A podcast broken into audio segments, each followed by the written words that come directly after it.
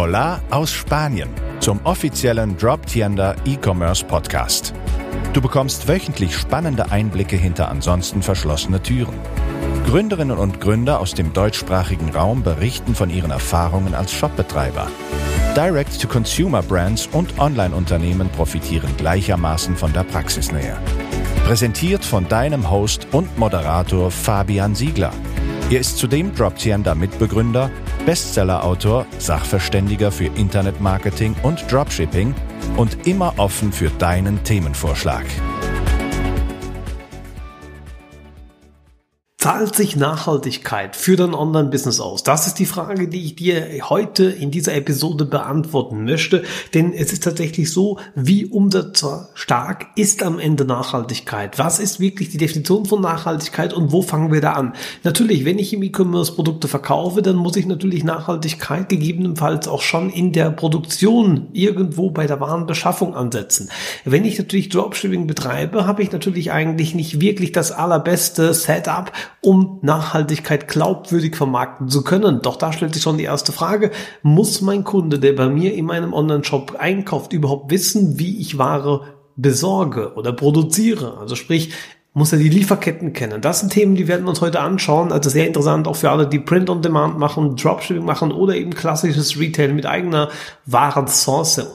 Dann werden wir natürlich uns die Frage stellen, was hat es mit dem Greenwashing auf sich? Warum machen viele im Marketing trotzdem nicht wirklich über Nachhaltigkeit im Detail von sich reden? Denn viele Themen sind noch an der Oberfläche. Ja? Das heißt, viele sind ganz verallgemeinerte Aussagen. Also man ist tatsächlich eher so ein bisschen auf dieser Allgemeinheitsbrei und man differenziert sich kaum. Aber warum? Ja? Lohnt sich das denn nicht, etwas genauer hinzugehen oder zahlt es am Ende nicht aus und man sagt halt irgendwas Schönes, Nachhaltiges ist so ein inflationär gewordener Begriff.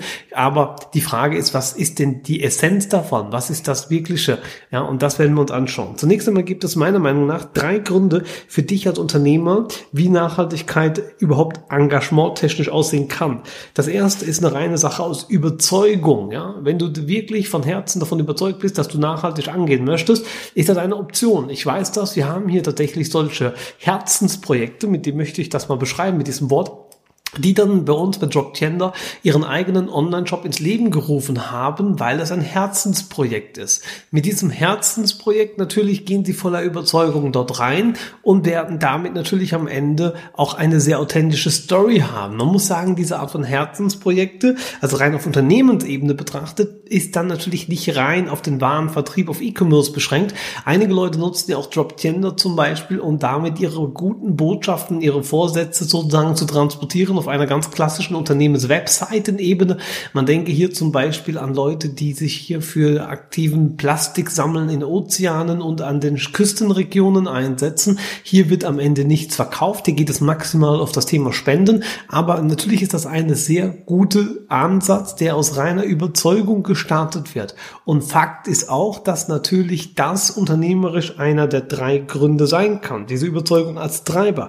Eine andere Geschichte ist für uns vielleicht jetzt hier auf der Dropshipping- und E-Commerce-Ebene etwas weniger präsent, aber rein auf Unternehmensebene dennoch denkbar, nämlich regulatorische Gründe. Da denke man natürlich dann eher in Aktiengesellschaften und an Kapitalmärkte. Wie gesagt, nicht das typische Tagesgeschäft, aber es ist einer der Gründe, dass für Unternehmen einen Ausschlag geben kann, ob ich mich im Nachhaltigen engagiere, Klammer auf, engagieren muss oder eben nicht. Die nächste Thematik wäre dann eben, dass man damit erfolgreicher am Markt sein möchte. Das klingt jetzt so, ja, ist doch logisch, deswegen macht man es ja, es muss ja auch was bringen. Praktisch ist das allerdings gar nicht so einfach, denn zu sagen, na ja, mehr Abverkauf durch Nachhaltigkeit zu kriegen, das ist in der Tat für die mir bekannten Unternehmen und auch wenn man Studien zu diesem Thema besucht, ist das die wenigst ausgeprägteste Form. Also mit anderen Worten, das irrelevanteste. Ja, das ist trotzdem, wie ich finde, sehr ähm, erstaunlich. Ja, ich hätte nämlich tatsächlich gedacht, dass das mehr Abverkauf durch Nachhaltigkeit ähm, eigentlich einen hohen Stellenwert hat, gerade im Handel, dann durch zu sagen, hey, wir haben nachhaltige Produkte und wir möchten dadurch am Ende auch mehr verkaufen. De facto ist das aber sehr unterpräsent. Sehr spannende Sachen. Natürlich gibt es auch hier wieder Dinge, die diese Regel, sagen wir einmal, nicht bestätigen. Wir denken natürlich zum Beispiel an ein klassisches Bioprodukt. Wenn ich in den Supermarkt gehe, da sind die Bio-Bananen natürlich deswegen Bio, weil man aufgrund dessen, dass es Bio ist, also ohne Pestizide etc., am Ende zu mehr Abverkauf führen soll. So, das ist natürlich dann eine Ausnahme, aber auf der großen Bandbreite betrachtet, wenn wir es eben jetzt mal weg von Bananen und Lebensmitteln sehen im Non-Food-Bereich, ist das eben tatsächlich eben nicht alltäglich. So, das heißt, praktisch ist für die Mehrheit der Unternehmen Nachhaltigkeit nur ein Teilaspekt. Und ich denke, wenn wir ehrlich sind, und das ist auch gar nicht schlimm, ist es ja auch so, wenn du einen Online-Shop jetzt startest, du baust eine eigene Webseite, vielleicht noch mit einem Blog dazu, dann wird sicherlich das Thema Nachhaltigkeit ein Teilaspekt darstellen und das ist sicherlich auch sehr zielführend, denn der Zeitgeist dafür ist ja reif und der ist ja auch vorhanden, ja. Natürlich, wenn wir jetzt das Ganze aber mit Marketingverantwortlichen jetzt mal äh, besprechen und sagen, okay, wie könnte denn eine derartige Kommunikation und Kampagne aussehen, stellt man eigentlich auch relativ schnell fest, dass die meisten davon lieber die Finger lassen, denn die sagen dann, naja, wenn wir das Ganze jetzt zu detailliert, zu pointiert in der Kommunikation darstellen, dann haben wir ganz schnell Angst, uns die Finger daran zu verbrennen, denn dann sind wir ja ganz schnell vielleicht in dieser Greenwashing-Abteilung, dass man eben irgendwelche Werbeaussagen oder Versprechen macht, die man am Ende gar nicht so meint. Und man hat dann Angst, dass das irgendjemand anfängt zu vertiefen, zu recherchieren und dann merkt, aha, da hat er nur irgendwas Halbherziges dahingesetzt, dann macht man eben das nach dem Motto, besser eben gar nicht als halbherzig. So könnte man das sagen. Natürlich ist es aber auch so, das muss man ehrlicherweise auch anerkennen und das ist auch etwas, was Marketingverantwortliche natürlich nicht zuletzt aus den Unternehmen, mit denen wir direkt arbeiten, auch herauskristallisieren. Es ist natürlich so, dass es einen ganz klaren Unterschied gibt zwischen dem, was die Kunden, deine Kunden draußen, die die Produkte kaufen, äh, behaupten und sagen, ja, natürlich bin ich für Nachhaltigkeit ich finde Nachhaltigkeit super, ich liebe Bio, ja, all diese Aussagen. Aber am Ende ist es dann ein paradoxes Verhalten, denn sie verhalten sich eben genau konträr, also entgegengesetzt. Sie sagen dann, natürlich möchte ich die billige Hähnchen und natürlich möchte ich die Fernreise haben und natürlich liebe ich Fast Fashion. So, also genau das konträre zu dem, was sie eigentlich sagen. Wenn man das jetzt einmal reflektiert und auch das als ein Stück weit gegeben hernimmt, stellt sich natürlich schon die berechtigte Frage, wie glaubwürdig ist es dann mit der Nachhaltigkeit? Zahlt sich das tatsächlich aus, sich überhaupt Gedanken zu machen? Oder kann man sagen, mir nichts, dir nichts, es ist ja kein Problem, wir sind eine weltumfassende Produktwirtschaft, es ist immer mehr auf Massenkonsum und auf schneller, höher, breiter gegangen, warum sollte man das jetzt ändern wollen? Es hat ja alle letzten Jahrzehnte geklappt. So, das sind diese Fragen, die man sich natürlich ein Stück weit stellen darf. Also es gibt diese paradoxen Situationen, die dann zu diesen Fragestellungen führen, ob sich Nachhaltigkeit am Ende deswegen als sinnvoll und wichtiger Treiber einsetzt oder nicht. Und Fakt ist natürlich gerade für das Marketing kann das mitunter eben auch in einer gewissen Blackbox ändern. So, da gibt es natürlich deswegen eine sogenannte faktische Nachhaltigkeit von einem Unternehmen und die gibt es natürlich dann wiederum objektiv zu beurteilen. Aber das Problem ist, genau darin liegt die Krux, denn das kann ein Kunde de facto gar nicht tun. Ich möchte dir dazu einfach mal ein Beispiel geben, wo das sicherlich jedem einleuchtet. Wenn du jetzt irgendwo online reingehst, ja, und dann hast du jetzt vor, ein Hemd zu kaufen oder vielleicht als Frau eine entsprechende Bluse.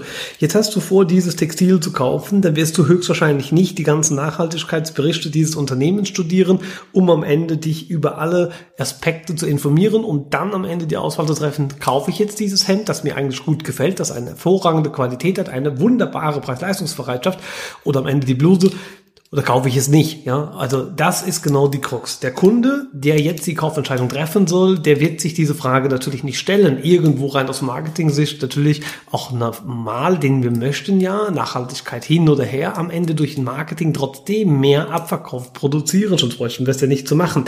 Und wenn ich jetzt also schon den Kunden überzeugt habe durch ein attraktives Design, durch gute Qualität und solides Preis-Leistungsverhältnis, da wird er am Ende des Tages natürlich auch das kaufen sollen und sollte natürlich sich nicht noch Gedanken machen über die Nachhaltigkeitsaspekte, die ihn dann vielleicht am Ende des Tages vom Kauf wieder abbringen würden. Natürlich. Das heißt, wenn ein Konsument für sich persönlich und ehrlich, aufgeschlossen, fair eine Marke wahrnimmt und sagt, ja, das ist für mich hier einfach, ich fühle mich da wohl, das ist gut, dann wird er zwangsläufig dieses Feeling übertragen auf die Dinge, die mit der Nachhaltigkeit verwandt sind. Das heißt zum Beispiel eine Arbeitgeberverantwortung, ja, ist er fair, zahlt er angemessene Löhne, Löhne, werden Überstunden berücksichtigt, ja. Das sind Aspekte, die sind ja für dich als Kunde am Ende gar nicht greifbar und wahrscheinlich ist es dir auch bewusst relativ in erster Linie erst einmal egal, wenn wir ehrlich sind.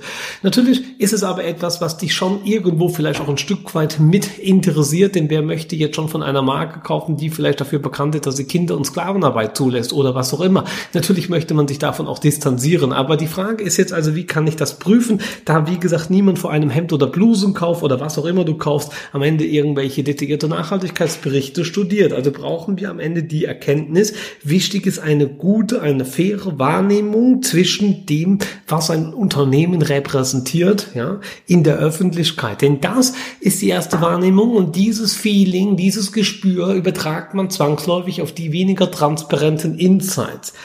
Das heißt, wenn ich ein Unternehmen dort positiv beurteile, diese Erfahrung also quasi sehr gut finde, dann bekräftigt mich das Ganze auch auf nicht ganz so offensichtliche Dinge wie Lieferketten oder deren Produktionsbedingungen der Produkte zu übertragen. Das heißt, wenn ich eine Botschaft in die Welt sende und sage, Nachhaltigkeitsthemen, ja, die sind jetzt für mich heute mal was Wichtiges, da möchte ich drüber sprechen, dann werden die in der Regel von den Konsumenten, von den Kunden draußen nur dann positiv aufgenommen, wenn du als Unternehmer dann auch als wirklich vernünftiges, faires und dadurch auch glaubwürdiges Image verfügst. Deswegen, ja, wir kennen alle unsere liebe Deutsche Bundesbahn, ja, wird es dir wenig helfen, wenn man sie objektiv gesehen natürlich als umweltfreundlich einstuft, ist sie keine Frage. Doch diese im Geiste die schlechte Fairnessbewertung der eben Kundschaft der Bahn, ja, die sagt am Ende, der überwiegt dieser negative Charakter und da bringt mir das Ganze auch nichts auf den Umweltschutz bezogen, ja. So ist eben diese tatsächlich relativ salopp gesagt einfache Gestricktheit der Konsumenten. Und das gilt es eben ein Stück weit herauszubringen. Das heißt, diese Subjektivität, das heißt, diese Dinge, die ich subjektiv wahrnehme, das ist das am Ende, was der Nachhaltigkeit einen extrem starken Einfluss vermittelt, ob ich dann am Ende die Kaufbereitschaft habe. Und wenn ich Kaufbereitschaft habe, wie bei dem besagten Hemd, bestimmt die natürlich auch ein Stück weit die Preisbereitschaft und damit letztendlich der Hebel für den Umsatz. Das bedeutet, die reinen Umsatzzahlen für sich genommen, die zeigen doch nicht, ob wir einen Treiber in Richtung Kaufverhalten upgraden können mit Nachhaltigkeit oder nicht. Ja, die Zahlen selber sagen das noch nicht. Doch wenn wir das Ganze etwas näher betrachten, in der Tat, dass Nachhaltigkeit eben nicht gleich Nachhaltigkeit ist, dass wir das differenzierter betrachten müssen, dann werden wir feststellen, es gibt ja Minimum diese zwei parallelen Welten. Das eine sind diese objektiven Welten, das heißt wissenschaftliche Themen, strategische Dinge, das sind diese True Facts. Ja, das heißt, wie wir schon gesagt haben, faktisch ich mag die Deutsche Bahn, Nachhaltigkeit und Umweltschutz großschreiben. Ja, perfekt. Doch diese zweite Welt ist eben das Subjektive, was der Kunde wahrnimmt. Und diese Subjektivität führt eben dazu, dass wir doch noch Luft nach oben haben. Das ist im Grunde dieses Paradoxe. Und das ist natürlich bei uns Online-Shop-Betreiber genauso. Wenn wir einen Online-Shop betreiben, wird uns diese Thematik zwischen dem Ist- und Soll-Zustand, der Ist- und Soll-Wahrnehmung immer wieder betreiben. So, das heißt, wenn ich jetzt eine Marke habe, ein Brand habe, ein E-Commerce-Business führe und ich habe dort natürlich jetzt diese Wahrnehmung, ja, diese Nachhaltigkeitswahrnehmung, die ich ja irgendwie erfolgreich verstricken muss, dann wird man sich jetzt die Frage stellen, wie funktioniert das bei einem Unternehmen wie Coca-Cola zum Beispiel? Wir wissen alle, Coca-Cola ist jetzt nicht unbedingt bekannt für super viel Gesundheit.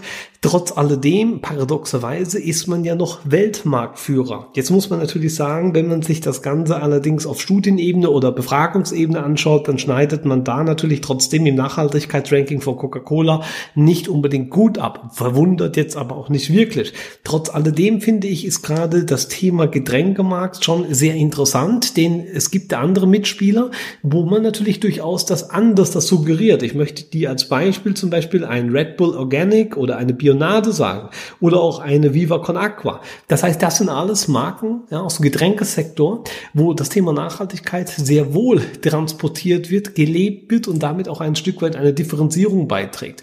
Aber wie gesagt, selbst ein wenig nachhaltiges Unternehmen oder in der Wahrnehmung de facto gar nicht nachhaltiges Unternehmen wie Coca-Cola ist am Ende des Tages eine Weltmarktführer. Da sind wir wieder bei diesem Paradoxen, wo sich natürlich der Marketer die Frage stellt, wie weit muss ich auf Nachhaltigkeit gehen? Lohnt sich das am Ende, wenn ich auch Weltmarktführer sein kann, wenn ich darauf im weitesten Sinne rein subjektiv gesehen verzichte? Ob es objektiv so ist, das sei dahingestellt. Das ist ja eben genau diese Parallelwirtschaft, die da stattfindet. Wir müssen also, das kann ich dir als gesamte Bilanz mitgeben. Am Ende das zu gucken, dass wir die Nachhaltigkeitswahrnehmung stets verbessern. Darum geht es, wenn wir einen eigenen Online-Shop starten, wenn wir beginnen, E-Commerce-Business zu machen, müssen wir unsere Nachhaltigkeitswahrnehmungen verbessern. Das heißt, wir müssen auf Fairness setzen. Und wenn wir in der Fairness-Bewertung, die ja wie gesagt subjektiv ist, Objektivität zählt nicht, der Kunde entscheidet und da kann es passieren, dass wir schlecht abschneiden, dann werden wir in vielen dieser Fällen das Geld dass wir für Nachhaltigkeitskommunikation, PR und Online-Marketing investieren, im Grunde das Fenster hinauswerfen. Das ist der Grund, warum es viele A nicht tun. Die haben daraus gelernt, die haben das Geld schon verbrannt und andere werden noch Geld verbrennen, genau aus dieser Problem. Denn wir wissen ja, dass im schlimmsten Falle eben die Kunden das Ganze, was wir hier von uns geben, was wir hier bewerben wollen, zum Besten geben als Greenwashing am Ende oder als eine Art Störfeuer ähm, ja, interpretieren. Das heißt, wir müssen fair wahrgenommen werden. Dadurch erhalten wir quasi einen Bonus, einen Bonus, einen Vertrauensvorschuss könnte man auch sagen, um dann eben in diesen Ketten wie eben eine Lieferkette, eine Produktionskette, in einer Wertschöpfungskette, wo man nicht direkt einen Einfluss hat, darauf punkten zu können. Das heißt, ich als Unternehmen kann mich dadurch dann wieder glaubhaft verbreitete Botschaften natürlich gestärkt zeigen. Das bedeutet also, was du jetzt hast, sind am Ende zwei primäre Möglichkeiten, zwei Faustregeln. Die eine Sache ist, wenn du feststellst, dass du Defizite in einer Fairness-Wahrnehmung hast, das geht vielleicht aus deinen Trust-Pilot-Bewertungen vor oder von Trusted Shops oder deine Konflikte oder ähm, bei PayPal. Ja, wenn du daran siehst, dass es da Defizite gibt, dann wird es natürlich so sein, dass du zunächst einmal hier ansetzen solltest, die Basis überhaupt zu schaffen, um im Anschluss darauf erfolgreiche Nachhaltigkeit Kommunikation und PR-Maßnahmen, Marketingmaßnahmen betreiben zu können. Damit fängt es an. Wenn wir aber merken, ja, der Kunde schreibt uns, er ist zufrieden und er findet das alles sozusagen gut, er gibt es auch von sich und der Gruppentenor ist positiv, dann sind wir da, dass wir sagen, okay, wenn die Fairness-Wahrnehmung bei den Leuten in ihrem Kopf und in dem Konsens positiv ist, überwiegend, dann habe ich jetzt die Möglichkeit, diese Position durch eine effektive Kommunikation natürlich von Leistung, Ziel und Haltung weiter zu optimieren, weiter zu verbessern und damit das Ganze aufs nächste Level zu bringen. Und wie das Ganze funktioniert, sowohl auf dem einen als auch auf dem anderen Level, das werden wir uns in den folgenden Episoden hier von diesem Podcast anschauen, denn darum geht es ja als Online-Shop-Betreiber. Wir zeigen dir, wie du hinter die Kulissen kommen kannst, wie du die nötigen Stellschrauben dafür schreiben kannst. Ich bin also deswegen der Meinung, Nachhaltigkeit hat das Zeug zu einem der effektivsten Marketinginstrumente überhaupt. Aber zum einen musst du natürlich deswegen auf die Umsatzrelevanz zielen. Die ist nämlich inzwischen extrem hoch und das ganze Problem, das Sträfliche hieran ist natürlich der Einfluss von Nachhaltigkeit auf deinen Abverkauf zu ignorieren. Das sollten wir nicht tun und wie du es aber besser machen kannst, das werde ich dir erzählen in einer der nächsten Episoden. Ich werde dir zeigen, woran du erkennst, ob dein Hosting wirklich Green Hosting ist oder ob es Greenwashing ist. Ich werde dir zeigen, wie du auch als Dropshipper oder Print-on-Demand-Händler am Ende schauen kannst, wie die Lieferketten sind, damit du da wirklich vorangehen kannst. Es mag offensichtlich sein, wenn du China Dropshipping betreibst, wird wahrscheinlich deine Nachhaltigkeitsbilanz nicht so gut sein. Alleine schon, weil wir mit Flieger die ganzen Sachen reinfliegen. Losgelöst wirst du die Kundenzufriedenheit vielleicht aufgrund mangelnder Qualität oder auf sehr strukturierte Art, auch auf der Rückführung von der Ware, von Retouren, nicht überzeugen können. Das heißt, ein Grund mehr, das Ganze vielleicht auf nachhaltige Produktion auch zu setzen, wenn wir nicht selber produzieren, aber von Produzenten zu beziehen, die aus den umliegenden äh, Gebieten liefern. Das kann auch auf europäischer Ebene gedacht werden, nicht nur auf regionaler Ebene. Und das funktioniert im E-Commerce erfahrungsgemäß sehr gut. EU-Dropshipping ist in aller Munde. Wir bei Dropgender haben uns nicht ohne Grund darauf mit spezialisiert, hier vernünftige praktische Lösungen bieten zu können. Und deswegen lade ich dich ein, diesen Podcast zu abonnieren, mir ein bisschen noch die nächsten Wochen und Monate zu lauschen, wo wir eben hier einmal das Ganze ein bisschen differenziert angehen, um dein Business aufs nächste Level zu bringen, um dir einfach zu zeigen, welche Möglichkeiten einer ehrlich, aufrichtig gemeinte, nachhaltigen Kommunikation hast du. Wir lieben authentische Einblicke in Themen wie E-Commerce, Unternehmensgründung, Markenaufbau, Online-Marketing sowie Nachhaltigkeit und vieles mehr. Abonniere unseren Podcast und hinterlasse deine Rezension. Uns interessiert deine Meinung.